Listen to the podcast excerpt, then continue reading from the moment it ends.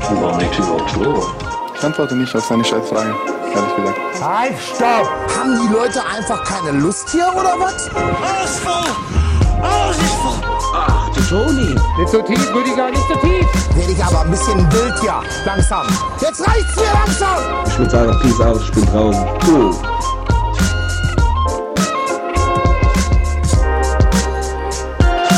Tegen, ich äh, bin jetzt TikTok-famous. Also wir sind bald TikTok-famous. Aktuell ist es wieder mal die Situation, ich habe Flashbacks. ich habe Flashbacks zu den YouTube-Zeiten, wo ich auch immer schon gesagt habe, wir sind famous.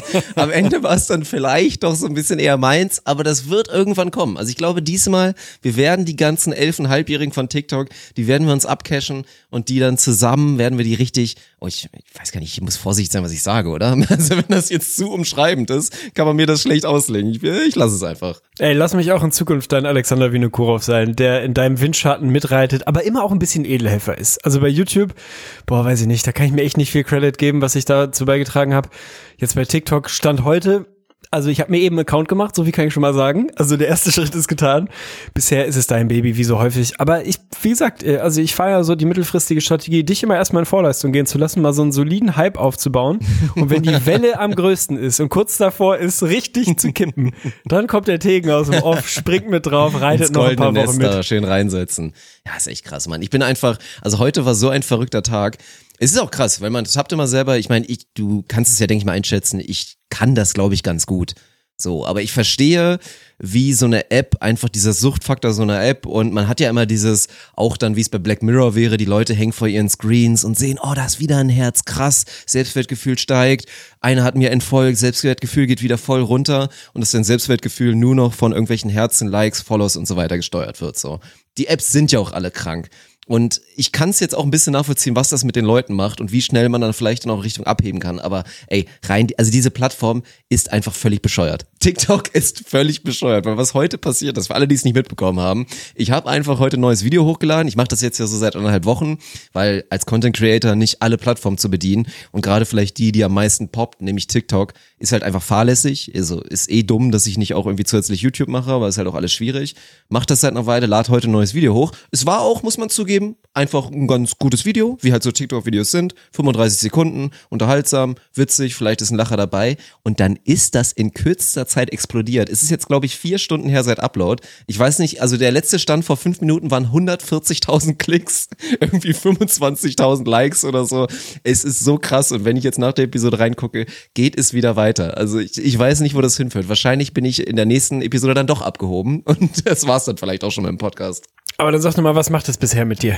Also wie ist dieser, äh, wir waren ja schon mal, sagen wir mal, im Auge des Shitstorms, ne? Also wir haben quasi, äh, sagen wir mal, den, die negative Ausprägung der digitalen Welt schon mal mitbekommen, jetzt nicht auf dem Niveau, wie das vielleicht andere Jan Böhmermanns dieser Welt mal mitbekommen haben, da waren wir nicht ganz, aber wir haben schon mal mitbekommen, was passiert, wenn man schon im Digitalen in so einen negativen virtuellen Strudel mit, äh, sagen wir mal, persönlichen Anfeindungen weit unter der Gürtellinie und echt auch ein paar borderline justiziablen Geschichten, die da so liefen, das haben wir schon mal mitbekommen. War scheiße, kann man mal echt sagen. So, also hat uns beide auch doch mehr beschäftigt im, im Nachgang, als man das währenddessen vielleicht so wahrgenommen hätte. Jetzt haben wir das Gegenbeispiel. Jetzt bist du mal auf so einem Hype-Train. Merkst du schon, was das mit dir macht? Also bist du schon, merkst du schon, dass du ein bisschen länger in den Spiegel guckst, wenn du an einem vorbeigehst oder solche Geschichten? Also lass mich teilhaben an deinem, an deinem Gefühlsleben. Nee, ja, es ist halt, es ist halt super absurd und abstrakt, die ganze Plattform. Ich meine, das ist halt so, ich, ich muss ja auch immer hinterfragen, wie konsumiere ich eigentlich selber? Und ich nutze ja TikTok schon recht häufig. Ich finde die Plattform nach wie vor super genial. Also wie gesagt, wir müssen jetzt nicht kommen mit Datenklau und was die alle machen, dass es aus China kommt oder sonst so. Moralisch, damit müssen wir aufhören. Aber rein, was den Content angeht, dass du den Algorithmus so hinbasteln kannst, dass du entweder nur noch Hundevideos, nur noch das, was dich interessiert, Warzone, was auch immer bekommst, da kriegst du halt guten Content. Und bei mir ist ja auch so, nur weil ich jetzt irgendwie die Videos von ein, zwei gucke, heißt es ja nicht wirklich was. Aber trotzdem ist es halt schon krass, wenn du halt mal bedenkst, 140.000 Leute oder vielleicht sagen wir mal dann mal 80.000, weil mit Sicherheit ein paar auch nochmal extra Dinger gegönnt haben, so, haben wir jetzt halt mal deine Fratze gesehen. So, jetzt würde halt demnächst wahrscheinlich, wenn ich irgendwo durch eine Großstadt gehen würde und keine Pandemie wäre, würde irgendwer kommen und sagen, ey, bist du nicht der von TikTok? ist halt echt komisch. Und vor allen Dingen ist es auch ein bisschen abstrakt, weil ich meine, wir haben ja schon, deswegen kommt auch, glaube ich, immer dies, dass es oft sehr persönlich, sehr verletzend wurde. Wir hatten ja eher schon diese, ja, auch ein bisschen ältere Community, die auch, glaube ich, intellektuell im Durchschnitt alle so ganz gut was drauf hatten. Und jetzt sind's halt schon gefühlt sehr viele Rechtschreibfehler in den Kommentaren. Der Durchschnitts-TikTok-User ist vielleicht auch eher mal in Richtung 11,5. Ist halt was Neues, ist was Frisches. Aber wir wissen ja beide, ich meine, wir werden beide 33 dieses Jahr, was Neues zu haben, was einen frisch hält. Sei es eine junge Freundin vielleicht in irgendeinem Szenario oder neue TikTok-Fans, die jung sind. Das hält einen jung. Das ist gut. Boah, diese 33 tat fast ein bisschen weh gerade. Also irgendwie, eigentlich bin ich ja sehr wenig se- self-conscious, was mein Alter angeht und bin ja eigentlich schon lange Mitte 30. Seit ich wieder ein bisschen den Turnaround in Richtung Prime gefunden habe, also 33 hört sich schon echt ein bisschen fies an, muss ich ganz Ja, ehrlich sagen. Aber es ist, wie es ist. Es ist bei mir auch gar nicht mehr so lange hin. Äh, aber was ich eigentlich gerade sagen wollte, war, äh, man hat, glaube ich, gefühlt, und das finde ich so krass, vollkommen die Relation zu zu diesen Zahlen verloren. Ja. Also egal ob im Kleinen oder im Großen, so 140.000 ist so jetzt, man hat irgendwie eine Vorstellung davon, was das ist, aber man kann das seit, seit dieser digitalen Welt irgendwie, man kann es nicht mehr so richtig einordnen. Das geht uns ja auch mit, weiß ich nicht, mit Hörerzahlen so oder mit Likes auf, was weiß ich, was für einer Plattform, scheißegal. Man, man sortiert das schnell so weg, so ja gut, haben halt irgendwie letzte Folge, keine Ahnung, haben halt 15.000 Leute gehört. Ja, cool. So wie viel das eigentlich ist und wenn man sich das mal versucht, so bildlich vorzustellen, 140.000 Leute, Mann, das ist irgendwie das zweimal Lüneburg, so meine Hometown. Wenn du das irgendwie nebeneinander hinstellst oder keine Ahnung, das sind irgendwie zwei sehr große Fußball-Bundesliga-Stadien voll von vorne bis hinten. Ist einfach sehr, sehr viel, aber das, das rafft man in dieser digitalen Zeit nicht mehr. Das ist halt einfach eine Ziffer. Natürlich ist das auch relativ schnell gemacht, so wird halt, also, ne, eigenes Konsumverhalten und so, skippst halt mal durch, drückst zweimal schnell. Aber es ist schon, ist schon wild auf jeden Fall. 140.000 Leute sind einfach mal verdammt viele. Ja, und wir gucken nochmal nach, wenn das Ende der Episode ist, dann könnte sich das Ganze nochmal geändert haben. Ja, es ist halt, ich glaube, bei TikTok ist immer das große Problem, weil die auch alle ganz schnell auf diesem, oh, ist Schmutz, ist so großer Schmutz, weil halt sehr viele Leute da sehr erfolgreich sind, wirklich mit Schmutz-Content. Und die auch noch nicht mal irgendwie charismatisch wären oder witzig oder krasse Videos machen. Ich meine, klar, es gibt die ganzen Minderjährigen, die tanzen und damit erfolgreich sind, aus schwierigen Gründen vielleicht auch teilweise sogar. Aber da gibt's halt viel Müll. Und auf Twitch gibt's natürlich auch viele erfolgreiche Leute, gucken sich Monte an, der hat irgendwie die Postleitzahl von Buxtehude in der Fresse und alle denken sich, wie kann der Typ Millionär sein? Der 2019, glaube ich, hat er jetzt gesagt, 3,6 Millionen umgesetzt. Also nicht, nicht verdient, aber umgesetzt. Das ist schon absoluter Wahnsinn. Und dann kommt da, glaube ich, auch immer halt sehr leicht dieses, ja gut, ist ja nur TikTok oder ist ja nur das und so. Es ist halt, man ist da immer schon sehr schnell und auch jetzt rein so Streamerei. Ich glaube auch vielen, jetzt zum Beispiel ein Niklas streamt ja jetzt auch neu, hat jetzt irgendwie dann so 20 Zuschauer, wenn er, wenn er streamt. Sag ich, also weil ich es natürlich verstehe, sage ich Mashallah, voll geil dafür, dass er es noch nicht so lange macht. Würden jetzt, glaube ich, viele Leute drauf gucken, weil es ja auch immer dieses Szenario gibt, du erzählst es einem guten Freund vielleicht, der das nicht weiß, du erzählst es deiner Freundin, du erzählst es irgendwem, ja, ich stream jetzt übrigens. Und dann so, hä, what the fuck, was machst du da? Und dann, ja, wie viele Zuschauer hast du denn? Und dann sagst du ja 20. Also wie wird der Durchschnittsmensch reagieren? Na klar, dann so, okay, äh, ja, ist ja ultra wenig so, ne? Das ist ja dann gar nichts, das ist ja irgendwie peinlich oder irgendwas. Und es ist halt mehr als so der durchschnittliche, keine Ahnung, Bühnentheaterschauspieler, der irgendwo in Köln irgendwo auftritt und es sind fünf Leute da oder so. Aber weil das halt die große Kunst ist und das andere natürlich einfach nur irgendein Scheiß ist, den jeder machen kann, ist man da halt so ambivalent unterwegs. Wobei es am Ende des Tages ja schon irgendwie noch darum geht, ja, wenn es halt keinen juckt, die große Kunst, dann ist es vielleicht auch dann nicht so krass die große Kunst im Vergleich zum anderen. Bringt Streamerei zurück in die Hochkultur. Das ist der Aufruf, den ich da bei dir raushöre und den kann ich nur unterschreiben. Und bei TikTok, ja, weiß ich nicht, ich finde, das ist auch immer so ein Ding.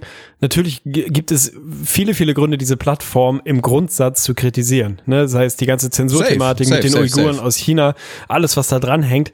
So, aber wir reden ja nicht über die Plattform an sich und da finde ich dann schon auch immer so diesen, der sehr kritische Blick nach China, den kann man vielleicht auch mal ein bisschen auch auf die europäische und vielleicht äh, westliche, nordamerikanische Welt vielleicht auch mal ein bisschen versuchen zu übertragen. Also so laut wie die Kritik an TikTok ist, höre ich sie an Twitter relativ selten. Das sind auch ein bisschen zwei verschiedene Paar Schuhe, aber man ist immer relativ schnell damit in die eine Richtung sehr hart zu schießen und in der anderen auch ein bisschen, bisschen entspannter mal wegzugucken, weil es ist, ne, es ist ja, das eine kommt halt aus dem bösen China und mein Gott, es gibt mehr als genug, was man an China kritisieren kann, kritisieren muss und natürlich auch an TikTok. So, aber so ein bisschen, ein bisschen Ausgewogenheit fände ich da nicht schlecht. Was mir heute wieder aufgefallen ist, Alter, Obst.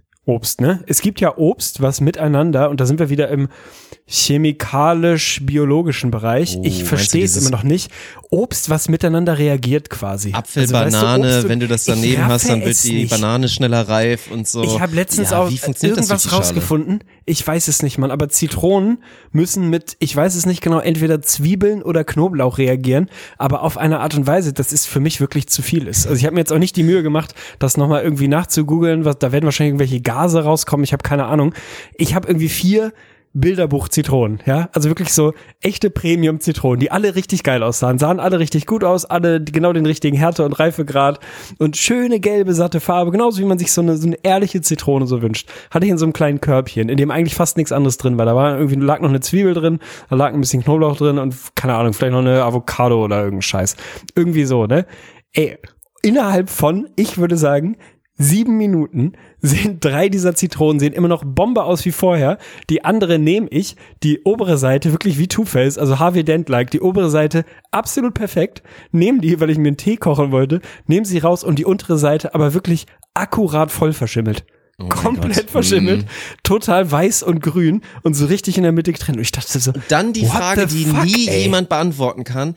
Ist es dann in Ordnung? Ich meine, man hat ja so ein Ding, ich glaube, was, was so ziemlich jeder weiß, das ist so eine klassische Oma-Weisheit. Bei der Marmelade, du machst eine Erdbeermarmelade auf, weil das ist ja der Klassiker, die Marmelade hast du ja jahrelang. Hast du irgendwann Immer. mal geschenkt bekommen, hast du vielleicht nicht aufgemacht oder so. Dann nimmst du aus einem ganz verstaubten Eck hinten im Schrank, nimmst du eine Erdbeermarmelade raus, weil du, keine Ahnung, Peanut Butter Jelly oder sowas ähnliches essen willst. Machst die auf und dann ist da doch so ein Hauch Schimmel oben drauf. Und da ist, glaube ich, der Konsens inzwischen, wenn du das rauslöffelst, meinetwegen auch großzügig, ist der Rest der Marmelade vollkommen zu 100% genießbar und auch gar kein Risiko, dass so irgendwas passiert. Bei der Zitrone, die du da gerade jetzt illustriert hast, kann man dann quasi in der Mitte durchschneiden oder vielleicht bei fünf Achtel und sagen, den Rest benutze ich dann einfach nochmal für mein Cuba Libre. Also es war kein Cuba Libre, den ich davor hatte, mir zu machen. Bei der Zitrone weiß ich es wirklich nicht. Ey, ich bin da, also ich bin sehr schmerzfrei, was Schimmel angeht. So, und das hat mir, glaube Oh, ich, wo weiß, ist deine Schimmelgrenze? Gib mal ein paar Beispiele bitte. Naja, ey, keine Ahnung, wenn jetzt, weiß ich nicht, ein Stück Käse irgendwie auf der einen Seite schon richtig solide schimmelig ist, schneide ich das halt ab und esse auf der anderen weiter. Das So. ab und ist krass, ey. Ja, da, da bin ich wirklich schmerzfrei. Ich, das ist auch so ein bisschen immer, also Shoutouts gehen da raus an meinen Papa. Bei dem erinnere ich mich auf jeden Fall, war das früher noch so ein Ding. Oder auch ein Brot oder so. Wenn das jetzt an der einen Seite ein bisschen Schimmel angesetzt hat, dann schneidet man es halt ab, so lange bis man clean ist. Und dann isst du das halt weiter, weil ja kein Schimmel auf dem Rest ist. Ich weiß halt nicht, inwieweit sich der, der Schimmel quasi unsichtbar auch auf den Rest des Produktes überträgt. Aber ich denke dann noch mal so ganz, was ist denn der Worst Case? Was soll denn passieren? Keine Ahnung, im schlimmsten Fall kriegst du Dünnschiss oder so. ja. I don't know, so. Mein Gott, also ich würde jetzt nicht unbedingt, weiß nicht, ein Joghurt ist bei mir so ein bisschen Aggregatzustand abhängig. Also je fester das Produkt, desto eher finde ich es vertretbar, einfach die Ecke abzuschneiden und weiter zu essen. Wenn jetzt in einem Joghurt so eine Schimmelschicht wer auf der einen Seite wäre, da würde ich den jetzt nicht rauslöffeln und wegpacken und den Rest noch essen. Also je flüssiger, desto schwieriger finde ich es auf jeden Fall.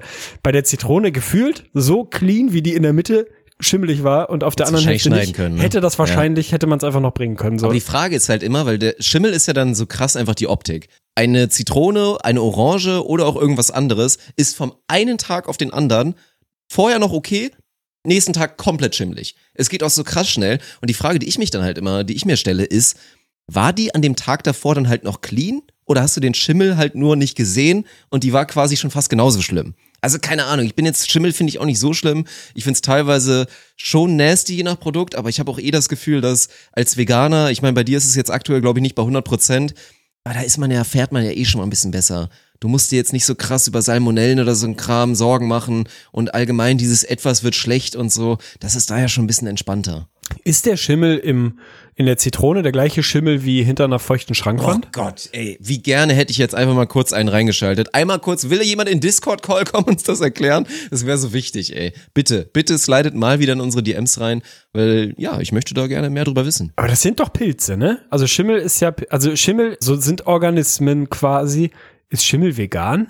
Also es ist nicht so wie Hefe oder so, dass das so ein halblebendiger Pilz ist, ne? Das wäre der Plot-Twist des Jahrtausends, dass du jahrelang dich nicht 100% clean vegan ernährt hast, weil du so ein bisschen Restschimmel gegessen hast auf deinem Und Brot. Jürgen 37 gerade mit seinem siebten Fleischwurstbrötchen und gleich geht er noch zu Zwiebelmet über, sagt dann ja, guck mal, du bist auch nicht vegan, du hast doch schon mal Schimmel gegessen, habe ich letztens gelesen. Finde ich ähnlich. Also Schimmel, ne? Also klar, für dich als Veganer kommt das ja eh nicht in Frage. So für mich als, sagen wir mal, 87% Veganer aktuell. Diese Schimmelkäse-Nummer, ne? Ich komme da nicht mit. Ich verstehe das wirklich nicht. Also Ja, ich genau, kann das es nicht das Nächste, nachvollziehen, ne? wie diese Welt entstanden ist. Manche dass mir Sachen gesagt hat, okay, dass es schimmelig ist. ja, Hm. ich raff es nicht. Also wirklich, irgendwann muss ja mal jemand gesagt haben, ey, keine Ahnung, dann hat der halt ein Stück Blaukäse irgendwo im Kühlschrank oder halt auch nicht im Kühlschrank vergessen, kommt sechs Wochen später aus den Sommerferien wieder, das Ding sieht aus wie der letzte Wattebausch und er denkt so, könnte man schon mal probieren, vielleicht schmeckt das ja. Und auf einmal so drei Tage später Delikatesse kostet jetzt sechs Euro auf 100 Gramm und Leute essen jetzt einfach verschimmelten Käse. Also ich verstehe es, ich verstehe nicht, wer, wer ist da die Instanz, die die Grenze zieht. Es könnte ja auch mal jemand auf, bei meiner Zitrone sitzen und sagen, so, Blauschimmelzitrone, das Ding kostet 6 Euro, viel Spaß. Eine blaue Schimmelzitrone. Ich, äh, ich glaube aber ohne Scheiß auch. Also, das wird so ein Illuminati-Ding sein. Schimmel ist 100% underrated. Und ich glaube, mit dem Käse hat das einfach irgendwer mal durchgesetzt, weil der war stur, hat das dann die ganze Zeit probiert, hat dann mal seinem besten Freund das mal gegeben, der fand's nice, hat seiner restlichen Familie gegeben, fand's auch nice, hat's rausgetragen an jeden, den er erreicht hat. Der erste Schimmel-Influencer. Den gab's wahrscheinlich irgendwann. Der hat das mit Käse einfach salonfähig gemacht. Und ich sage dir, es gibt bestimmt noch hunderte andere Geschichten, wo der Schimmel eigentlich, also mindestens schon mal gar nicht so schlimm ist und vielleicht sogar geil. Wir wissen's nur einfach nicht. Es wird so ein Ding sein, ne? Weil du hast ja auch in der, in der isländischen Kultur ist es, glaube ich, einfach auch so diese Esskultur, dass man sagt, hier nimm ein Stück Wal, so, das angel ich jetzt. Oder gut, Angeln ist bei Wal wahrscheinlich rein logistisch ein bisschen schwierig, aber dann nimmst du halt, hast du so ein Stück Wal und das lässt man einfach so vier Monate lang durchrotten. Und dann ist es halt Delikatesse. Oder in Finnland oder so, irgendwo da in, irgendwo im Norden essen die sowas. Also, weiß ich nicht. Ich finde, das ist, da geht eine ganz komische Welt auf, wenn man sich mal wirklich mit Schimmel und Delikatessen beschäftigt. Deswegen, ja, möchte, möchte ich mich nicht weiter damit beschäftigen und will euch nochmal den Hinweis geben. Achtet ein bisschen drauf, welches Obst ihr irgendwie zusammen mit welchem Gemüse irgendwo hinlegt. Das liegt an, an diesem Dings mit den Gasen und Chemie. Vorsichtig sein, ist mein Appell.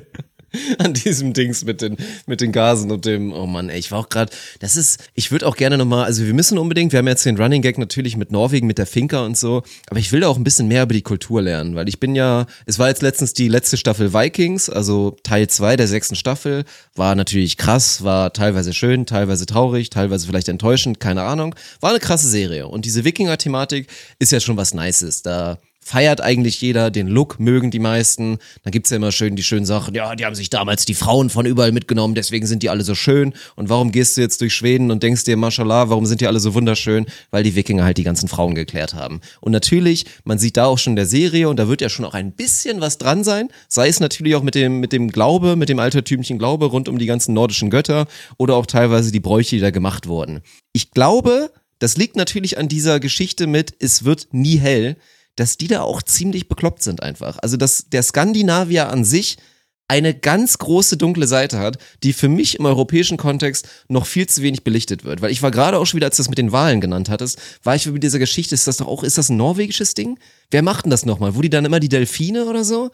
Einfach Oh, wo- komplett Meuchel, zum- wo das so quasi zur ist, dass die Pubertät jungen gehört. Männer, genau. Ja, ja, du ja, wirst dass man da zum Mann, und die abschlachtet. Ganz, Ja. ganz furchtbar. die, dann kommen die da zu Hunderten, kommen die Delfine oder, oder die Mini-Haie, Wale, was auch immer, kommen dann irgendwie in diese Bucht, können sich da kaum bewegen, chillen da einfach nur ganz entspannt und dann gehen da reihenweise die 14, 15, 16-jährigen Pubertierenden hin mit ihrem Vater, der hat das vor 30 Jahren auch schon gemacht und dann müssen die einige von denen meucheln und danach sind sie ein richtiger Mann und dann gibt's da Bilder und Videos von, wie wirklich diese Bucht einfach nur noch dunkelrot ist. Ich krieg gerade Gänsehaut übrigens. Das ist, also, ich meine, ich will ja nicht inkonsequent sein. Das ist halt Slaughter, der nicht okay ist. Wir sympathisieren mit diesen Kreaturen mehr, weil sie auch einfach wahnsinnig schlau sind.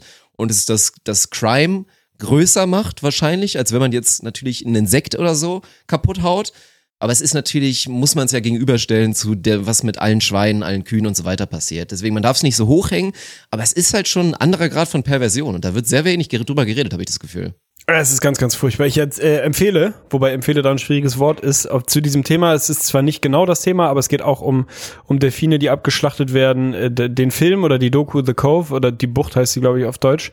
Hat, glaube ich, sogar einen Oscar bekommen. So ein Dokumentarfilm von, lass mich lügen, ist zehn Jahre her. Da geht's um, da geht's um Japan. Also da geht's jetzt nicht um diese, in Anführungsstrichen, Kultur, dass äh, junge Männer werden erwachsen, indem sie sich irgendwie in eine Bucht stellen und reihenweise so Schwertwale oder Delfine abschlachten wie die Gestörten. Also wirklich ein Ausbruch an Abartigkeit, den ich echt schwierig finde und wo ich auch so dieses Argument von, das ist halt Tradition, ja, fick dich, dann ist deine Tradition halt scheiße und nicht mehr zeitgemäß, Alter. Also dann komm mal klar, komm mal in diesem Jahrtausend an, so. Das finde ich dann immer, also ich finde dieses Argument immer so ein bisschen schwierig. Also einfach zu sagen, ja, das ist halt schon immer so. Ja, dann mach's halt mal anders. Also was ist denn das für ein, für ein Argument? So, dieser Film geht nicht darum, sondern geht um, um eine Bucht in Japan. Und weil du es eben gesagt hast, also Gänsehaut im negativen Sinne. Ich habe, Mhm. glaube ich, Rotz und Kotz geheult, als ich diesen Film damals geguckt habe, weil es einfach furchtbar ist. Es ist ganz, ganz furchtbar. Also trotzdem Empfehlung. Es ist halt dieses moralische Zwielicht. So, ich, ich beschreibe gerade diese, diese Norweger oder diese Skandinavier, welche Landsmänner es auch genau sind, keine Ahnung, weiß ich nicht hundertprozentig. Und natürlich würde jetzt jeder denken, krass, was für ein Hurensohn, boah, der muss mal einen auf die Fresse bekommen und so weiter, ist ein absolutes Unding.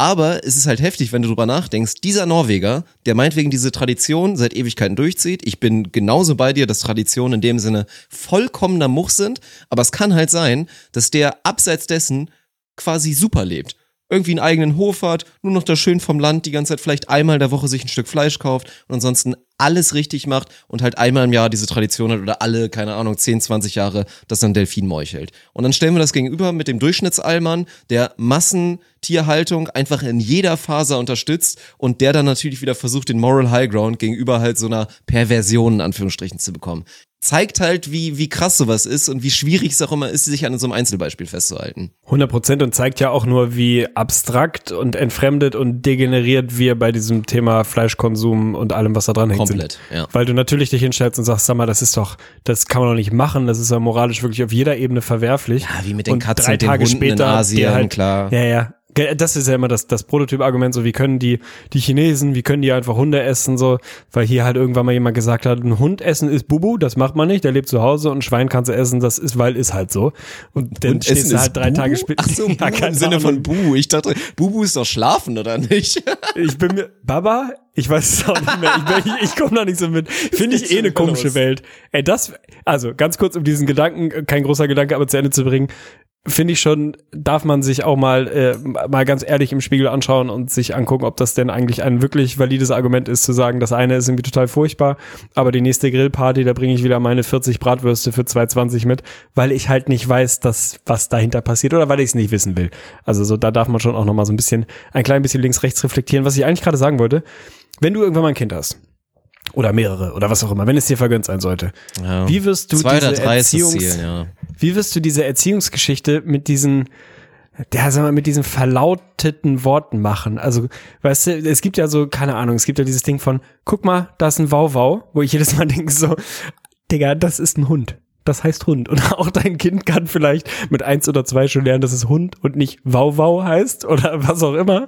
Ey, finde ich eine ganz, ganz interessante Welt. Wie das entstanden ist, dass man gesagt hat, okay, ich erziehe mein Kind jetzt einfach so, indem ich nur noch in so Lautsprache mit ihm rede und sage, guck mal, oh, guck mal, ein Wauwau. Ich, hast du da schon eine Haltung zu oder machst du das spontan? Oder meinst du, du wirst auch so einer, der das sagt? Ja, es ist ja, also man darf da fast gar nicht zu doll haten, weil diese Lautsprache hat sich ja auch einfach in vielen Fällen durchgesetzt so. Also es gibt ja genug Tiere oder sonst wie, die halt so heißen wie der, wie der Klang, den sie machen. Das hat sich ja schon irgendwie durchgesetzt. Also Hä, zum es ist Beispiel? halt ultra, ja, da gibt's, da gibt's etliche Ja, gut, der Beispiele. Kuckuck. Okay, sehe ich Ja. ein. Sehe ich. Also, du haust mich jetzt natürlich auf den Spot drauf, dir jetzt eine Liste zu geben. Ich könnte die wahrscheinlich in, in zehn Minuten auf jeden Fall nachliefern. Aber ich, ver, ich vergebe das mal weiter an die Community, die uns da ein paar Beispiele Slidet so in meine Liste DMs, mal, mir Beispiele. Genau, mal zusammenschreibt. Ist, das Problem ist, es ist halt ultra süß. Ich meine, bei mir ist ja genauso, jeder macht sich immer drüber lustig, dass jeder seine Freundin-Stimme hat. Dass man immer vorher so, ja, Bruder, äh, kein Problem, wir sehen uns dann später in der Maria, ne, schön Verdansk aufräumen, kein Problem, ey, die Hurensöhne machen wir wieder richtig fertig. Was, Schatz? Schatz, ja, okay, kein Problem. Nee, ich mach auch, ich mach später noch was zu essen. Mach dir keine Sorge, ich bring den Müll noch raus. Alles gut, Schatzi, tschüss, Bussi, Bussi. So, das ist halt der Klassiker. Und bei mir ist ja auch so, es ist teilweise mit Sicherheit über der Grenze, wie ich dann auch so im Umgang mit Nori bin, weil ich den auch schon sehr, also keine Ahnung, ist halt, es ist ein komischer Mix aus quasi so einfach bester Freund, das eigene Baby, so nach dem Danke, Motto, Bruder. es ist halt so ein komischer Mix so, ne? Du bist mein Trauzeuge, Arne, das ist die Next Ist Level. okay. Da musst Ist du dich okay. nicht mitmessen. Trauzeuge, bester Freund, das können wir dann nochmal. Du hast den obersten Rang, die er kämpft, den nimmt dir keiner mehr weg, obwohl zweite Ehe, ne? Stimmt. Mhm, mhm. Oh, ob du dann noch oder doch nicht Nori dann in Richtung Eil, dann muss ich ein bisschen, muss ich ein bisschen durchziehen. Hoffe ich, dass Sarah die Episode nicht hört tatsächlich. Aber naja, da macht man ja auch diese Verniedlichung. Und ich glaube, das ist am Anfang okay. Das ist wieder so eine Frage. Das könntest du jetzt fast fragen, schon wieder hier für unsere Rubrik, die wir später wieder machen werden. Oh Meine ja. neue Lieblingsrubrik mit der Lirum Larum Lebensbibel, wo wir die wichtigsten Fragen der Welt, des Lebens, der Gesellschaft einfach beantworten. Wäre jetzt auch so. Ab welchem Alter muss man anfangen, sein Kind quasi seriös und ernsthaft zu behandeln und nicht mehr immer alles nur, oh, mal. Ja, vor allem, glaube, wie macht man den Übergang? Also, Ja, das du, geht halt nicht. Man ist hängt halt Sagst fest, du genau. einfach, sagst du einfach mit zweieinhalb so, ähm, Jens, wäre schön, wenn du auch noch deine Steuererklärung diese Woche mal fertig so machen geil. würdest. Wahrscheinlich wäre das das Beste. Ey, ohne Scheiß, wahrscheinlich wäre das das Beste, wenn du sagst, so, du bist jetzt drei, mein Freund, du bist jetzt quasi für mich jugendlich, ich werde dich jetzt immer mit Nachnamen, ich werde anfangen, dich zu siezen und bereite dich hier, also man ist trotzdem noch lieb, man gibt dem Zuneigung, man kuschelt mal mit dem und so, aber trotzdem rein so von der Sprache her, einfach umzuswitchen switchen und zu sagen, so, jetzt wird seriös. Und 100% könntest du darüber hier Studien machen und alles. Und wahrscheinlich würde das dazu führen, dass man viel, viel schneller so gut ausgebildet ist. Also vielleicht fehlt dir dann emotional dann doch noch ein, zwei andere Geschichten. Aber das ist schwierig. Also ich glaube, man muss es einfach gut schaffen und die Grenze genau klassifizieren können wir es nicht. Wir werden die Frage auch jetzt nicht mehr in unser Buch mit reinnehmen können. Ab vier. Ab vier ist man quasi ein richtiger Mann. Ich finde das gut. Einfach mal einen anderen Weg gehen. Ab vier wirklich anfangen, das Kind mal zu siezen, mal zu gucken, wie es damit umgeht, wenn man einfach ein bisschen förmlicher in der Ansprache wird und dann einfach mal schauen, wie sich das so entwickelt. Ich sehe das so morgens beim Frühstückstisch. Ey, Jens, äh, könnten Sie mir mal die, die Butter einmal geben, bitte? Danke. Und der Vierjährige guckt dich an. Wie so Und Staubsauger Auto. in die Hand geben. Vielleicht findet er es ja witzig. Und sobald er einmal lacht, dann auch direkt mal mit der Rückhand drohen, weil das ist richtige Arbeit. Ja. Uiuiui, okay. Schaffst du es heute Abend einzukaufen und was zu kochen, Jens? und er guckt dich so mit den großen Kulleraugen an. Ja, finde ich gut. Okay. Oh mein Gott, ey. Ja, es ist herrlich. Ich habe jetzt die ganze Zeit im Kopf, dass wir natürlich noch diese ganzen großen. Also wir können es auch im Prinzip eigentlich einfach machen, oder? Wir sind gerade schon da. Wir sind so ein bisschen bei der Lebensbibel und die gute Nachricht ist, wir haben heute ein paar mehr im Petto. Also ich habe tatsächlich einen Community-Aufruf gemacht und Shoutout an euch, ihr habt geliefert. Ich musste noch nicht mal krass selektieren. Ich habe irgendwann einfach aufgehört. Also ich habe gute Sachen meiner Meinung nach genommen und dann waren noch etliche da und ich habe gesagt, gut, den Rest spare ich mir einfach für später auf, muss ich dann einmal reingrinden und mir alles notieren, damit wir die Lirum Larum Lebensbibel auch einfach füllen. Von daher, ich würde dir tatsächlich acht wichtige Fragen des Lebens einfach stellen und ja, da wird ja, denke ich mal, ertragreich sein und vielleicht haben wir danach auch noch irgendwas, also wenn du fein damit bist, könnten wir da eigentlich mit starten langsam. Ich bin total fein damit, muss aber ganz ehrlich sagen, seit wir dieses Ding sehr offiziell und sehr groß denken, ich bin aufgeregt, ne? Also, du musst wir, es halt richtig machen, ne? das, das ist halt das Ding. Also die Antwort hat jetzt ja potenziell eine Tragweite, die eine komplette Gesellschaft verändern kann. Wenn wir mal ein, zwei Jahre weiterdenken, gehen wir davon Denk mal aus, an dass unsere die, Millionen von TikTok-Follower, die wir damit ja, prägen. guck's dir an. Die zweite Auflage des Buches wird dann wahrscheinlich irgendwie Spiegel-Bestseller zwischen Sascha Lobo und sonst wem irgendwo stehen und wird halt einfach das Miteinander, das gesellschaftlich-gemeinschaftliche Miteinander nachhaltig verändern. Deswegen mache ich mir ein bisschen viel Druck, gerade was die Antworten angeht, werde sie trotzdem einfach alle impulsiv beantworten. Einfach damit man das nicht verkopft und mal wieder mehr Bauchgefühl in diese Gesellschaft zurückkommt. Deswegen, ja, schieß gerne los. Ich bin gespannt, welche Fragen wir heute dabei haben. Ich finde es auch gut, weil das muss die Magie der Lebensbibel sein, vor allen Dingen in der ersten Fassung, dass man da jetzt keinen 180er, 31er oder wie auch immer macht. Ich weiß, so letzte Woche zum Beispiel, die Antwort mit den Fännchen beim Raclette, die war natürlich kontrovers. Die wenigsten sehen das ein, dass vier tatsächlich richtig ist. Ich stehe weiter dazu und ich werde das im Nachhinein jetzt natürlich nicht ändern. Also ihr werdet nicht dann irgendwie in zwei Jahren hier schön zur Meierschen gehen, die Lebensbibel euch kaufen und auf einmal steht da drei, weil ich irgendwie gedacht habe, ja komm, wir müssen einen runtergehen, sonst ist das irgendwie zu krass. So werden wir das nicht machen. Also von daher, die Antworten, die Arne jetzt gibt, werden nahezu identisch so dann am Ende auch wieder da zu finden sein. Von daher finde ich es richtig herrlich. Und wir fangen einfach mit der ersten Sache an und die war hochfrequentiert. Also ich weiß nicht, was das über unsere Jungs vor allen Dingen aussagt, weil, also was das über unsere Jungs aussagt, könnten natürlich theoretisch auch die Mädchen sein, aber es waren die Jungs natürlich primär und sehr viele, die unbedingt von dir wissen wollten, Sir Arne Tegen, wie oft am Tag ist Masturbieren noch okay? Und ich fände es gut, wenn du ein bisschen differenzierst zwischen jugendlich und erwachsener Mann. Die Frage ist wirklich am Tag, das finde ich auf jeden Fall schon mal ein bisschen schwierig. Also bei, ich will ja auch nicht in Kommazahlen antworten. Bei, bei in der Woche, da, da hätte ich glaube ich was gehabt. So, ich finde das Ding, wir haben da ja eine unterschiedliche Meinung zu. um das mal, damit mal anzufangen. Also ich denke, ich werde, ich stelle mir das Buch auch so vor, dass bei den Fragen, wo ich geantwortet habe, du vielleicht im Rahmen eines Fließtextes oder in einem kleinen Kommentar nochmal die Möglichkeit hättest, dazu zu sagen, mit deiner Antwort Oh, vollkommen anders wäre als meine. Ja, finde ich auch gut. Und ich glaube, ich kann mir das vorstellen, dass es, dass es bei dir sehr anders ist, weil bei dir weiß ich, dass du bist kein Freund vom hochfrequentierten Masturbieren. So, das kann man mal vorsichtig so sagen. Ja. Ich bin da offener. Ich bin da deutlich offener. Ich würde da gar nicht nach Alter unterscheiden, weil ich finde, äh, Selbstbefriedigung ist ein altersunabhängiges Thema.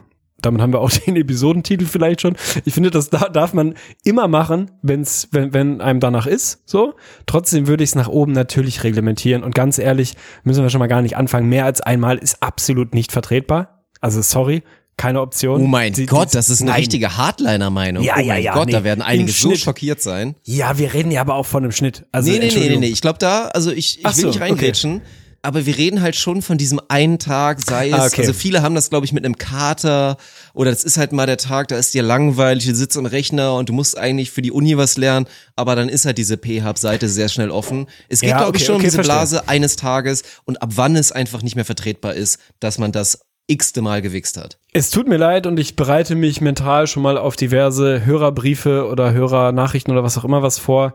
Nach dem zweiten Mal ist Schicht, Freunde.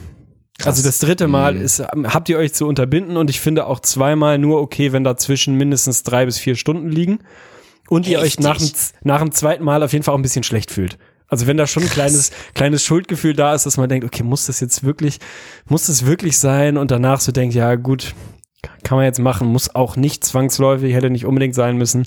Also die Älteren unter euch werden damit keine Probleme haben, glaube ich. Für die Jüngeren tut's mir leid. Bisschen Selbstregulation, bisschen Vorfreude auf den nächsten Tag. Steht euch ganz, ganz gut zu Gesicht. Die Antwort auf diese Frage ist maximal zweimal nach dem zweiten Mal, ist Hände zusammenbinden hinterm Rücken und durchhalten. Und einmal mit, mit Seife den Mund und alle anderen Öffnungen auswaschen, damit der, der Herr Gott sich oben nicht bestraft irgendwann später. Das ist ja, ich sag dir eins, Tegen, das ist die kontroverseste Antwort, die wir bisher in der Lirum Larum Lebensbibel gehabt haben. Also das ist viel krasser mal als deine diese vier Raclette-Pfannen nicht, Pfännchen oder so. Freund.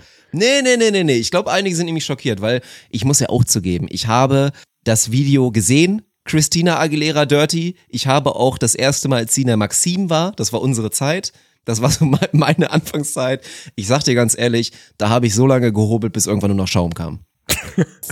Es ist leider die Wahrheit. Es, ist- ist leider die Wahrheit.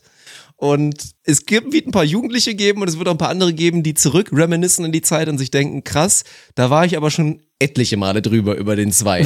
Aber ich find's gut. Ich find's gut, weil es so regulierend ist. Ich bin ja auch der Meinung. Die ganze, die ganze, also die Pornoguckerei. Ich, ich sag ja, masturbieren ist gut, keine Frage, sowohl für Mann als auch für Frau. Aber die Pornoguckerei ist schlimm. Und damit geht's ja meistens einher. Aber gut ist deine Antwort. Wir lassen es so stehen. Mein Kommentarfenster werde ich mir für die Zukunft offen halten. und wir gehen über, wir machen einen Themenwechsel. Finde ich aber auch sehr gut. Du bist in letzter Zeit natürlich durch ein bisschen Pendeln, weil deine Freundin wohnt ja jetzt auch nicht in Hamburg. Also ich will jetzt nichts leaken, aber das ist ja ein Fakt. Du bist ganz gerne mal auf der Autobahn momentan unterwegs. Du rast auch ganz gerne mal einen Blitzer rein. Und wir wissen es ja alle. Wir halten uns alle nicht an die Geschwindigkeitsbegrenzung. Da steht 50, da steht 100, da steht meinetwegen auch mal 130. Man fährt irgendwie anders. Sei es zu wenig, sei es zu viel. Die wenigsten fahren haargenau das Tempo, was von einem gefordert wird. Und die Frage, die aus der Community kam, die mich aber auch interessiert, vor allen Dingen bei dir als selbsternannten, extrem guten Autofahrer. Ich meine, wir sind da in einem Boot, wir Überragend, sind Top 5 überragend. der Welt, beide. Und deswegen frage ich dich jetzt, wie viel kmh über der Geschwindigkeitsbegrenzung sollte ein vernünftiger Mensch im Durchschnitt so fahren? Ah, das finde ich natürlich schwierig, weil, also, mein Gehirn, die eine Gehirnhälfte sagt, gib jetzt bitte eine allgemeinverträgliche, moralisch okaye und zu vertretende Antwort. Und die andere sagt, gib eine ehrliche Antwort. Irgendwo dazwischen müssen wir uns gleich einpendeln. Um das mal in aller Ernsthaftigkeit zu beantworten, ähm, da, das ist schwierig, das einfach mit einer Zahl zu beantworten. Da brauch, muss ich ein bisschen länger au ausholen. Also, tatsächlich glaube ich, die meisten Geschwindigkeitsbegrenzungen haben einen Grund, einen nachvollziehbaren Grund, den man vielleicht nicht immer von außen erkennt, der aber da ist, wie er ist und ist keine große Schikane. Ich bin ein Freund davon, je geringer die Geschwindigkeitsbegrenzung, umso dichter sollte man sich danach richten. Also da, wo 30 ist, fahrt bitte einfach ehrlich 30, mache ich auch.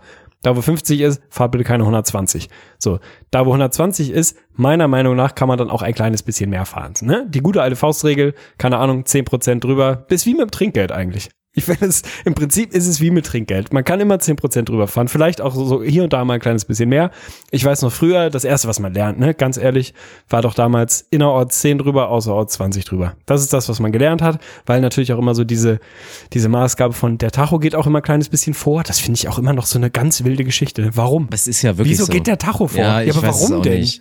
Keine Ahnung, Mann. Die wollen einen vielleicht einfach wirklich immer noch, dass man im Zweifel halt eher zu langsam als zu schnell fährt. Aber es ist ja wirklich so. Also es gibt ja genug Apps, die dir mit GPS und allem dann auch deine richtige Geschwindigkeit anzeigen. Und das Auto, zumindest diese analogen Tachos, sind ja wirklich tatsächlich auch immer ein gutes Stück davon entfernt. Also echt immer so 5, 6 kmh. Bei den Kfz, die ich zumindest bisher fahre und gefahren bin. Ja, es ist so ein Ding. Dazu kommt dann natürlich irgendwie so ein kleiner Toleranzbereich, bis der Blitzer dann wirklich auslöst und das irgendwie Problem ist. Ich bin ein Freund des gesunden Menschenverstandes, ganz ehrlich. So. Und wie gesagt, innerorts und für eine 30er-Zone innerhalb eines Ortes gibt es fast immer einen guten Grund, sei das eine Schule, ein Altenheim, eine scharfe Kurve, eine Spielstraße, was weiß ich. Haltet euch einfach dran. Wenn du jetzt, keine Ahnung, am helllichten Tag irgendwo äh, halb außerorts auf einer Straße fährst und da ist 50 und es ist nicht so richtig nachvollziehbar, wieso, und du bist der Meinung, da 70 fahren zu müssen, es ist aber irgendwie rein objektiv total ungefährlich, fahr halt 70, meine Güte. Also so ist jetzt keine, keine Aussage, keine Empfehlung von mir an euch, aber guck in den Spiegel, macht doch jeder so ein kleines bisschen. Also bisschen gesunder Menschenverstand. Je geringer die Geschwindigkeit, desto dichter bitte dran halten. Und im Schnitt, um deine Frage zu beantworten, wirklich im Schnitt 7 kmh drüber ist für mich okay. Oh, das ist eine geile Antwort. Ich liebe es, dass es so konkret ist, weil ich hätte jetzt auch gedacht, du hattest halt zwei Optionen. Entweder du wägst es wirklich pro einfach Geschwindigkeitsmaßgabe, wägst es irgendwie ein kleines bisschen ab. Das wäre eine Option gewesen. Ich finde es richtig geil, dass du das große Ganze nimmst und jetzt sieben sagst. Aber ich möchte das auch nochmal bitte penetrieren, weil wir kennen es alle. Je, also es gibt viele Väter, die das auch mal so beigebracht haben. Tatsächlich, ich war auch mal bei so einem ADAC Retto oder nee, Fahrsicherheitstraining und so, ne? Fahrsicherheitstraining und selbst der Typ da meinte so, ja, wie viel fahrt ihr alle so? Ja, 20 zu viel, Klassiker, mache ich auch, Bruder. Und natürlich dieses 20 zu viel mit Tachoabzug und so, das funktioniert meinetwegen bei 100 auch noch, das funktioniert auch bei 130. Das ist meinetwegen noch okay. Es funktioniert aber natürlich nicht in der Spielstraße und nicht bei 30, wo halt so kleine Geschichten wie rechts vor links und so halt auch einfach ihre Signifikanz haben. Also das möchte ich auch nochmal betonen. Gute Antwort und ich glaube, ich wäre auch nicht weit davon entfernt. Ja, finde ich schön. Sehr gut. Stabil. Dann gehen wir weiter zum nächsten Thema und es wird dich nicht weiter überraschen, dass die Community natürlich einige Fragen zum Thema Alkohol hatte. Ich fange einfach schnell an mit der ersten. Wir werden noch eine weitere dazu haben. Und die große Frage, die sich viele rein auch aufs Self-Consciousness, glaube ich, stellen, ist, bei wie vielen Getränken beginnt die Grenze zwischen einem Casual-Trinkabend, vielleicht mit einem Freund, wie auch immer, und einem waschechten Suff? Okay, bei wie vielen Getränken finde ich schwierig, weil es natürlich sehr getränkabhängig ist.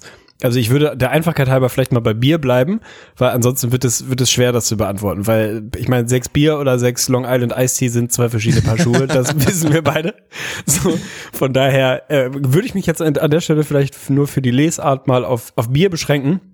Das ist, es ist sehr, sehr personabhängig. Also ohne hier Namen nennen zu wollen, der gute alte Martin, bei dem würde ich sagen, ist es, ich würde sagen, bis 17 ist es ein Casual Nachmittag und ab dann wird es Suff. Das gilt wahrscheinlich so in der Form in der Form nicht für jeden, sondern da wird es dann schon sehr, sehr schnell gesundheitsgefährdend bei einem Level, wo Martin dich einfach anguckt und sagt, ja, gut, wollen wir noch was trinken oder sonst gehe ich nach Hause? man, man fragt sich, wie, wie das eigentlich funktioniert. Ähm, deswegen schwierig. Bei Bier ist für mich relativ, relativ klar, dass die Grenze recht hoch sitzt und das wird den einen oder anderen jetzt wahrscheinlich irgendwie, irgendwie schockieren. Früher hätte ich gesagt, der, der gute alte Sixer ist die Grenze, ne? Mhm. So ein Ja. Sixpack ist so normal. Würden viele auch denken, Was ist glaub ich. normal? Ja, aber es ist höher. Müssen wir nicht drüber sprechen. Also wir reden ist über höher. 0,3 Getränke, 0,33 Biere. Das zehnte macht es zu einem Suffabend. Ja. Alles, was einstellig ist, ist für mich noch casual und das zehnte ist dann ein Suffabend. und man muss da natürlich auch ein bisschen zeitliche Abläufe und so ein bisschen berücksichtigen, wenn man die neun Bier jetzt innerhalb von anderthalb Stunden trinkt, weil man Zeitdruck hat oder der Meinung ist, das ist jetzt gerade total notwendig, dann würde ich auch bei der neuen schon sagen, das ist schon schwierig. Wenn du es aber irgendwie über einen vertretbaren Zeitraum trinkst, Zumindest für uns. Das gilt nicht für jeden. Also bitte guckt vorher einmal in den Spiegel und reflektiert, inwieweit ihr regelmäßig trinkt und ob das neunte Bier vielleicht schon deutlich zu viel ist. Dann lasst es bleiben. Aber die offizielle Antwort ist, das zehnte Bier macht es zum Suffabend. Ich, ich liebe die Antwort. Geil. Wir machen direkt weiter mit der nächsten Alkoholfrage. Ist dann auch die letzte für heute. Wie viel Bier, wir bleiben wieder beim Bier, diesmal auch konkret beim Bier, muss man als Gastgeber einer Party pro eingeladene Person berechnen? Halber Kasten. Das ist sehr einfach und da gehe ich wirklich auch mit der mit der gesellschaftlich, ich würde sagen, manifestierten und so Antwort, die sich so eingepegelt oder eingependelt wollte ich sagen, aber eingepegelt ist eigentlich viel schöner.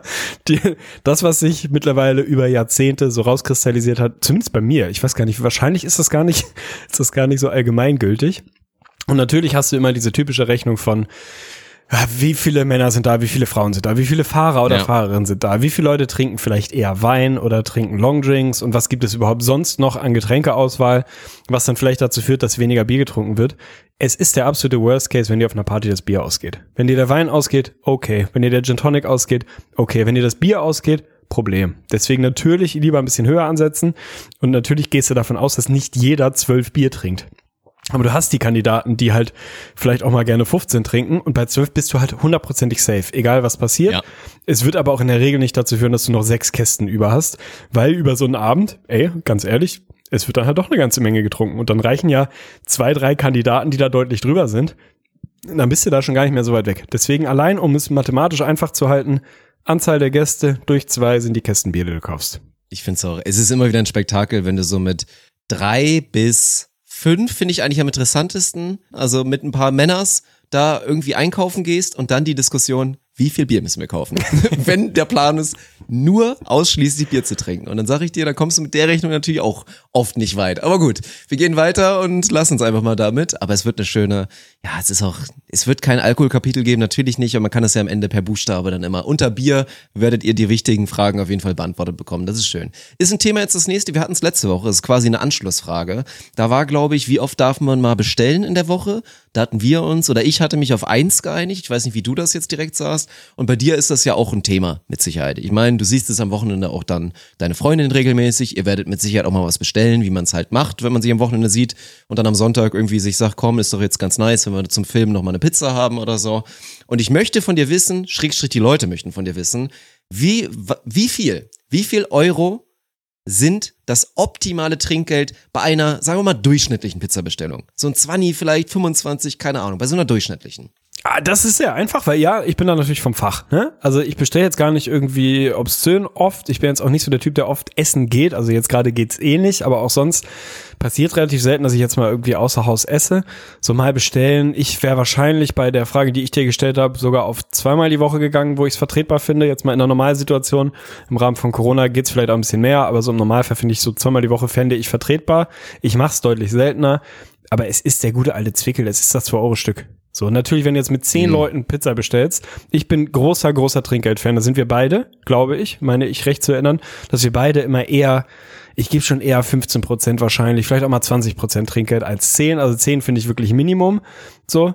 Und Klassiker sind ja, zwei Leute bestellen Pizzen, das kostet dann, keine Ahnung, 17 Euro, 20, da mach halt, dann machst du halt ein 20, so, mach's halt glatt, finde ich schon, schon vertretbar. Aber häufig, das ist ja heutzutage das Szenario, man bezahlt ja nicht mehr bar oder mit Karte oder so, sondern bezahlt ja eigentlich per PayPal vorher oder irgendwie anders digital vorab quasi und hast dann die Situation, da kommt ein netter Pizzabrot oder eine Botin und rennt irgendwie die Treppen hoch und bringt dir was zu essen. Du hast aber schon bezahlt. Die sind meistens ja schon wieder halb auf dem Sprung, als sie dir das Essen in die Hand drücken.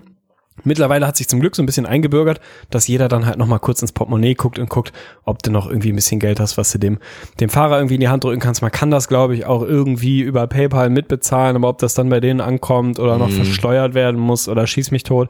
Das gute alte Schwarzgeld, Cash in the Tash ist doch das, was die Leute haben wollen. Gute alte Schwarzgeld. Naja, aber ist doch so. Die wollen Ja, das doch klar, einfach in die. Hosentasche tun und am Ende des Tages dann nach Hause fahren. Ist doch alles okay. Ob die das offiziell bei sich sammeln und durch alle Fahrer teilen, ist mir auch scheißegal. So, wenn jemand nett ist, dann kriegt er noch ein 2-Euro-Stück in die Hand. So, und dann geht auch mal den Weg an eure Spardose. Das mache ich nämlich auch manchmal, wenn du dann keins hast. Dann tut mal euch den Gefallen und dem Fahrer den Gefallen, das nicht einfach abzuhaken mit, ja gut, ich habe per PayPal bezahlt, hat er jetzt halt Pech gehabt, sondern dann geht ihr an eure große Whiskyflasche, die ihr alle noch im Schlafzimmer stehen habt, oder ans Sparschwein, schüttelt nochmal durch und sucht nochmal 4, 50 Cent Stücke raus oder was auch immer.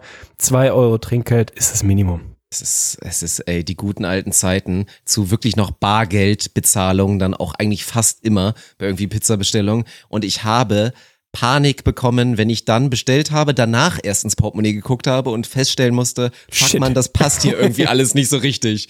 So, entweder habe ich viel zu viel Geld und dann wird es so schwierig mit der Wechselei, es passt, ich kann nicht wechseln und es gibt nichts Unangenehmeres als diesen Moment, ah, ich guck mal kurz in mein Portemonnaie, ob ich da nicht vielleicht noch ein bisschen was drin habe und du hast halt einfach nichts. Ich meine, du machst vor dem Pizzaboten, machst du dein Portemonnaie auf, denkst du ja geil, da ist bestimmt noch ein Zweier drin und da ist einfach gar nichts.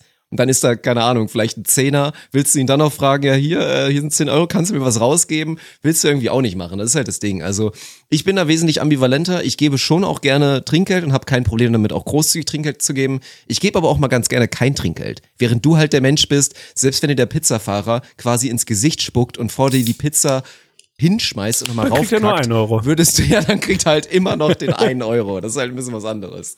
Was war das für ein Getränk? Wir sind in letzter Zeit im Stream immer so Getränke geraten. Das war wieder eine Dose. Warte, was hast du letztens? Vitamalz. Du hast dir noch ein Vitamalz geholt. Nee, weil ich nie, ich fand's nicht geil genug. Ich bin im Moment, weiß ich, habe ich so ein, so ein Spleen, würde Gösi sagen, und äh, hol mir immer wieder komische verschiedene Getränke bei mir beim örtlichen Supermarkt. Diesmal ist es ein Lipton Iced Tea Zero in der Dose geworden. Ach, gönn dir doch einfach mit Zucker. Zitrone diese- natürlich. Ja, es gab nichts anderes anscheinend. Ja, es okay, gab, glaube ich, nichts anderes. Okay, wir gehen weiter. Wir sind beim Defekieren. Natürlich ist das nächste Hm. große Thema, was wir oft besprechen. Wie viele Stücke Klopapier, also so einzelne, wir kennen ja dieses geriffelte, einzelne Stücke Klopapier sind pro Wischer, pro Wischer angemessen. Ah, okay. Da erwischte mich jetzt natürlich auf dem falschen Fuß, weil ich mir das mal mit Wasser ausspüle. Nein, Quatsch. Tue ich natürlich nicht. Aber ich zähle da relativ selten. Ich, also bei Mm, mir geht das schwierig. eher in, äh, in, in, sagen wir mal, Handumdrehungen, in denen man, weißt du, das Klopapier so runterrollt. Wie oft dreht man dabei die Hand? Also ich, Handumdrehung. Oh, das ist dann aber ja. schon eine Menge. Dann Ja, machst ja, du schon voll. wesentlich mehr als der Normalo. Total. Also es geht um, um einmal abwischen, wie viel Blätter. Also Punkt eins, wir gehen alle, also nochmal Punkt, Punkt 0,5 quasi. Wenn es finanziell für euch möglich ist und ihr nicht leider absolut am Existenzminimum kämpft, dass ihr wirklich auf jede, jede 50 Cent achten müsst, dann bitte kauft nie wieder Klopapier, was nicht mindestens drei, eher vierlagig ist. Das ist ein Produkt, was ich gerne staatlich regulieren und verbieten würde. Klopapier, wie kann man denn zweilagiges Klopapier machen? Einlagiges ist so krass. Wie? Also warum? In Wie Restaurants, sehr muss man andere Menschen hassen, um das zu machen, um immer diese Restangst zu haben? Es kann sein, dass es gleich reißt und ich mir mit der Hand durch meine Scheiße wische. Kann auf jeden Fall sein. Also so absolut unwürdiger Moment auf jeden Fall. Also Minimum dreilagig und wenn es darum geht, einmal zu wischen, es tut mir leid, ich bin ein ressourcenschonender Mensch eigentlich, aber acht ist die richtige Antwort. Acht dieser Blätter, die so übereinander gelegt, dass es dann auch wirklich ein, ein relativ großes Stück wird. Und sage ich dir auch dazu, ich bin nicht der Typ, der das dann nochmal umdreht und zusammenfaltet und die Rückseite benutzt. Krass. Ich bin Einseitenwischer Meine leider. Güte. Ja, ja, ja. Bin ja. ich da viel ökonomischer und auch ökologisch unterwegs. Das ist krass. Das ist, glaube ich, ich glaube, das, das ist jetzt die Antwort, die am meisten out there ist. Also ich weiß nicht, ob ich vielleicht dann schon extrem bin, aber mir sähe die Antwort ganz anders aus. Ich klappe auch. Sag Ich dir hab ganz das ehrlich. befürchtet. Also ich, Nee. ich falte nochmal und nutze dann, also mache das gut und gewissenhaft. Jetzt nicht, dass ich dann da in meine Scheiße greife. Aber das ist, das ist heftig. Aber gut, Das ist der jetzt kleine Luxus, den ich mir gönne. Der kleine alltägliche Luxus Ja. zu sagen, Und ich habe ist übrigens dreilagig wegen, weil hier dieses Recycling-Zeug. Es gibt halt überall dann dieses Recyclingpapier. Ob das jetzt so viel besser ist, keine Ahnung. Aber das nehme ich eigentlich mal als Klassiker. Also dreilagig ist noch okay, würde ich sagen. Aber gut, also da werde ich meine Kommentarfunktion im Buch definitiv nutzen. Da muss ich auf jeden Fall nochmal. Das kann ich so nicht stehen lassen. Ich bin gespannt auf die Illustration, die du dazu bauen wirst, weil wir uns ja vorgenommen haben, zu jedem Absatz auch eine kleine Illu zu basteln. du wirst dich da austoben. Ich habe eine Befürchtung, in welche Richtung das gehen kann. Das, das Geile war, dass ich ja Sarah auch von unserer Idee erzählt hatte und sie war eigentlich, sie war angetan. Also sie traut uns das auch zu und glaubt, es kann was richtig Geiles sein und fing dann ja, weil sie ja künstlerisch sehr begabt ist, fing sie dann auch mit so einer Schnapsidee an zu sagen, ich könnte euch da ja, also ich könnte ja auch ein bisschen hier die Illustration, das könnte ich ja auch so ein bisschen machen. Und ich stelle mir jetzt gerade vor, wie ich Sarah sage, ähm, kannst du einmal so ein, also ein Arschloch zeichnen, dann ist da irgendwo eine Hand und so Klopapier und das ist schon tiefbraun auf jeden Fall auch. Also der Stift hat ordentlich gemalt. Ja, ja, dann ist sie vielleicht wieder raus. Okay, wir waren vorhin bei Obst, bei schimmelndem Obst und auch dieses Obst, na, obwohl es schimmelt eigentlich sehr selten. Deswegen extrem ehrenwert. Es wird vielleicht mal braun, wie auch eben beim Arschloch, aber meistens kannst du es eigentlich immer noch essen. Sei es ein bisschen zu wenig reif oder auch überreif, es geht immer. Die Banane. Der Allrounder unter dem Obst und einer, ein freundlicher Herr unserer Community wollte wissen, er zieht scheinbar durch einen Wocheneinkauf zu machen, die perfekte Anzahl an Bananen für einen Ein-Personen-Haushalt bei einem Wocheneinkauf. Immer vier. Tatsächlich immer vier und ich stehe da jedes Mal selber davor und frage mich, was ich jetzt mache. Und irgendwie habe ich das Gefühl, dass es so in der, in der Welt der Bananen da draußen so eine, so eine, weiß ich nicht, so eine unausgesprochene Verschwörung gibt, dass in der Regel diese Mini-Stauden oder die Bündel, die quasi zusammenliegen, sind irgendwie immer fünf. Fünf oder manchmal auch sechs, wenn die ein bisschen kleiner sind. Und das ist jedes Mal zu viel. Das heißt, immer wenn ihr in den Supermarkt geht und ihr seht da irgendwie zehn solche Päckchen und 27 einzelne Bananen, dann wisst ihr, dass, dass da war ich. Ich bin der Typ, der die eine davon abmacht, weil er sagt, okay, nee, fünf sind einfach zu viel. Daneben ist Oh noch ein mein Dreierbündel, drei sind zu wenig. Ich brauche vier, also mache ich die eine davon ab. So, und dann liegen halt tausend einzelne. Und ich glaube, irgendjemand wird die mit, mit Gaffer oder mit Brit oder so hinten nach Feierabend wieder zusammenkleben und als Viererbündel oder Fünferbündel dann wieder vorne reinlegen. Das ist, glaube ich, so das Ding. Für einen Ein-Personen-Haushalt Drei sind zu wenig, weil du ja schon öfter mal das Szenario hast von, boah, ich habe jetzt echt irgendwie schnell Hunger oder weiß ich nicht, ich habe keine Zeit mehr richtig zu essen, aber weißt du, mit völlig leerem Magen sollte ich nicht rausgehen, snackst dir schnell irgendwie eine Banane rein. Wir reden von durchschnittlichen Bananen, ne? nicht von diesen Riesenprängeln, aber natürlich auch nicht von diesen, diesen sehr kleinen Dingen. Also handelsübliche Medium-Banane, würde ich sagen, Vier Stück für eine Woche ist schon okay. Die halten sich ein bisschen. Die vierte, muss man ehrlich sagen, wird wahrscheinlich dann schon ein bisschen zu weich sein, wenn ihr sie esst. Aber drei sind zu wenig, weil du das Risiko nicht haben willst, dass du keine mehr hast. Deswegen vier Bananen. Ja, okay, sehr interessant. Also bei mir Bananen, ich liebe Bananen, aber ich kaufe sie einfach nie. Das ist echt so krass. Das ist Bananen Hast sind bei mir Angst das vor diesem Szenario, dass du da- Lebensmittel. Hast du Angst vor diesem Tarantel- oder Riesenspinnen-Szenario? Dass Oh du da wirklich Gott, mal ich reingreifst und dann so ein Riesenfieder ist? Ich hatte es wieder vergessen, du dummes Arschloch. Jetzt denke ich natürlich Sorry. wieder drüber nach beim nächsten Mal. Diese Clips sind so Ah, es ekelhaft. ist furchtbar, oder? Wenn aus dieser Banane dann dieser ganze, dieser Kram da rauskommt. Und ich habe da ja wirklich panische Angst vor. Ah, ja, schönen Dank. Vielleicht ist es auch ein Grund, warum ich so selten Bananen kaufe. Okay, kommen wir, kommen wir zur letzten Frage. Und weil ich in der letzten Episode muss ich mich auch nochmal entschuldigen. Da habe ich eventuell am Ende ein Statement gelassen. Das ist bei einer Person nicht, vielleicht nicht ganz so gut angekommen. Ich habe ihn nochmal dran erinnert, dass andere Menschen froh wären, wenn sie namentlich genannt werden würden im Lirum Larum Podcast. Deswegen möchte ich dieses Mal betonen, dass die nächste Frage nicht für einen Freund ist, den man unter anderem in der Twitch-Welt unter Gürson kennt, aber sie ist trotzdem gekommen, die Frage. Mit welchem Alter ist es als Mann nicht mehr okay, eine 17-Jährige als Freundin und oder Sexualpartner zu haben? Eieiei, also Grüße gehen raus an die Person, von der man jetzt denken könnte oder der man unterstellen könnte, dass diese Frage von ihr käme aus irgendwelchen völlig fiktiven Dorfdisco. Sehr naheliegenden Gründen. Ey, also ganz ehrlich, ich will jetzt hier gar nicht den Kontroversen machen, weil eigentlich bin ich ja die Stimme der Vernunft von uns beiden und du bist ein bisschen der, der Extreme, der Freigeist, der Kontroverse, der auch mal ein bisschen was raushaut. Ich finde nicht, dass es dafür eine Obergrenze geben darf. So. Und nicht aus irgendwelchen Gründen von, ich möchte Leuten hier den ultimativen Freifahrtschein ausstellen, sondern völlig, völlig, äh, völlig romantisch. Liebe kennt keine Grenzen, Liebe kennt kein Alter, mein Freund. Oh mein Wenn Gott, es so okay. ist, wenn es so ist, dass sich zwei Leute toll finden und die, die eine Person ist 17 und die andere ist 86. Okay, es ist komisch. Es ist, jetzt, wenn Es ich wenn ist ich, ich's ausspreche, komisch. es ist sehr komisch. Es ist extrem komisch. Steuerung Z, Steuerung Z. Es gibt definitiv ein Alter, in dem das nicht mehr funktioniert. Wenn man es so ausspricht in meinem Kopf, hatte das irgendwie einen anderen Klang. Nee, schwierig. Ich Also war schockiert gerade. Bin ich froh, dass du einen 180er machst. ich, ich muss da, ich muss da zurückrudern. Also, eh, boah, ey, aber ich find's auch nicht so schwierig, äh, nicht so einfach, ehrlich gesagt. So impulsiv hätte ich gesagt, oh, 40 Jahre Altersunterschied, alles mehr ist creepy.